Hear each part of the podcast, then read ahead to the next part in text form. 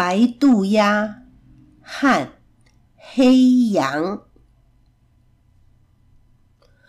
作者尤干·索普科。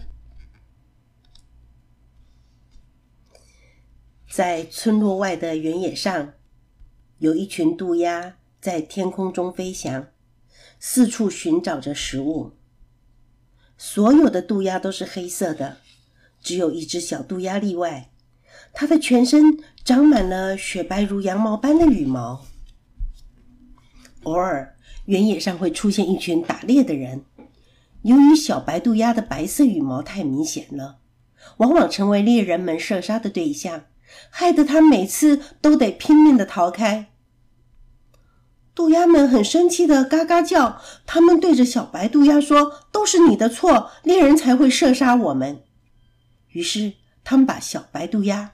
赶出了队伍，在白羊群里有一只小羊，它的样子和其他的小羊没有两样，全身却跟乌鸦一般黑。这只小黑羊最爱玩躲猫猫的游戏，因为它可以躲在黑黑的角落里，不会被发现。有时候，野狼会悄悄地跟踪羊群，大家都责怪小黑羊太显眼了。他们咩咩的叫着：“离我们远一点吧，免得野狼找到我们。”于是，他们把小黑羊赶走了。小白渡鸦和小黑羊被赶出了队伍后，既伤心又寂寞。小白渡鸦自言自语的说：“为什么我不像别人一样黑呢？”小黑羊也很难过的喃喃自语：“为什么我不像哥哥们一样白呢？”他们从来没有这么孤单寂寞过。这个时候，他们在森林里碰面了。他们俩都说出了自己伤心的往事。小黑羊说：“我好希望能像你这样的白。”小白渡鸦说：“如果我像你这么黑，不晓得会多开心呢。”小黑羊建议：“不如这样吧，我们结伴同行。”一起想点解决的办法，商量好了，他们俩就紧紧的靠在一块儿。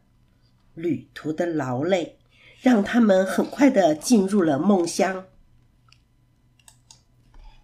隔天的早晨，小白渡鸦告诉小黑羊说：“我有一个好主意了。我看过村里的人把一些旧的颜料罐子丢在森林附近。”小黑羊问：“那又怎么样呢？和我们有什么关系吗？”小白渡鸦说：“哎呀，这样子我就可以把你涂成白色，你帮我涂成黑色，我们不就可以回去和同伴们在一起吗？”小黑羊恍然大悟的叫起来说：“这真是个好主意呀！”于是他们就一块儿去找那个罐子堆了。等到他们都替对方上完了颜色，小黑羊高兴的一直称赞小白兔鸭很聪明。可是。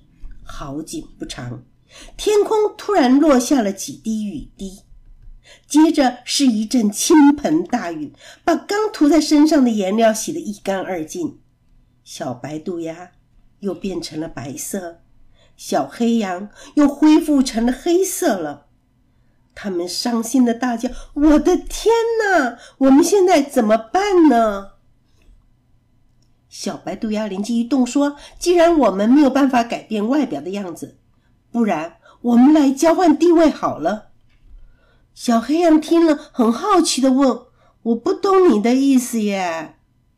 小白渡鸦说：“你是黑的，那你可以去和我的黑渡鸦同伴在一起；而我是白的，所以我可以去找你的白羊同伴呀。”小黑羊非常同意的说：“对呀，对呀，有道理。”于是，小黑羊跑去找渡鸦群，他们在我一起玩了一会儿。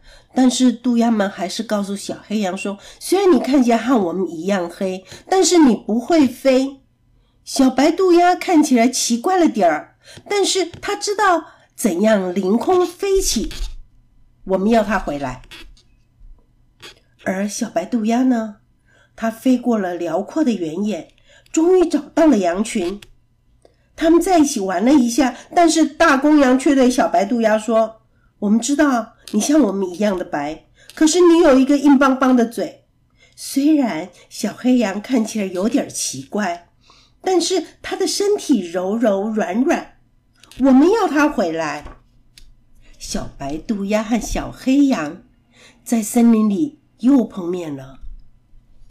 小黑羊告诉小白渡鸦说：“你的渡鸦同伴很想念你哦，只要你愿意，他们都盼望你能回去呢。”小白渡鸦也对小黑羊说：“你的羊群同伴也希望你回去呢，因为你才是属于他们那一群的。”于是。小白渡鸦飞回了渡鸦群，而小黑羊也回到了它的同伴身边。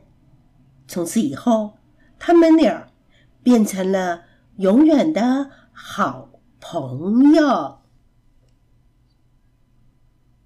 这个故事就说完了。